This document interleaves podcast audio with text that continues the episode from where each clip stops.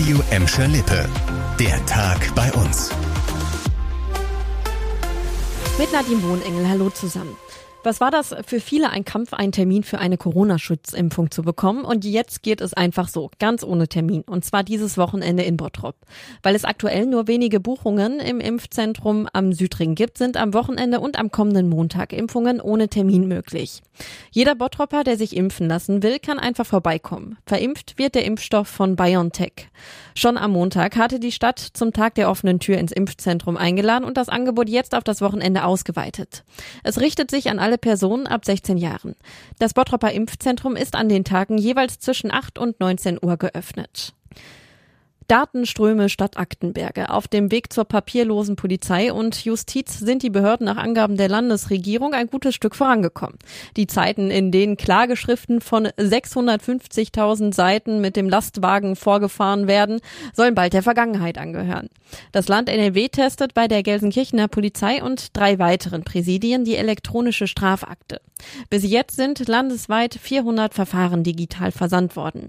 Künftig sollen alle Strafverfahren in NRW NRW von der Polizeibehörde zur Staatsanwaltschaft digital statt auf Papier verschickt werden. Zuerst gab es die elektronische Strafakte schon für Verfahren wegen Ladendiebstahls und Körperverletzung. Jetzt kommen Verfahren wegen Raubdelikten dazu. Spätestens bis Ende 2025 soll die Umstellung auf das digitale Verfahren abgeschlossen sein. Nachdem das Kulturzentrum August Everding umgebaut wurde, gibt's da jetzt einen schicken Innenhof, der perfekt für Open-Air-Veranstaltungen ist und der wird jetzt das erste Mal in Szene gesetzt. Die Stadt Bottrop will den neuen Kulturhof im Sommer mit einer Eventreihe einweihen. Vom 13. bis 29. August läuft das Stadtflimmern Bottrop. Eine Reihe mit Open-Air-Kino, Konzerten, Kabarett und Veranstaltungen für Kinder.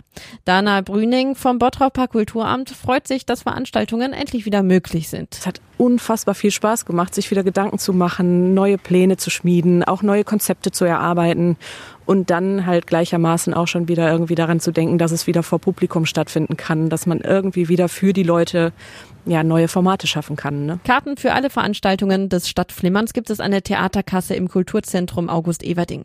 Bei schlechtem Wetter zieht das Programm in den Kammerkonzertsaal um. Den Link zu allen Events und Daten findet ihr auf radioemschalippe.de. Ein Unfall hat heute Vormittag auf der Kurt-Schumacher Straße in Gelsenkirchen-Bur für ein Verkehrschaos gesorgt. Die Hauptverkehrsstraße musste in Höheberger See in Richtung Bur voll gesperrt werden.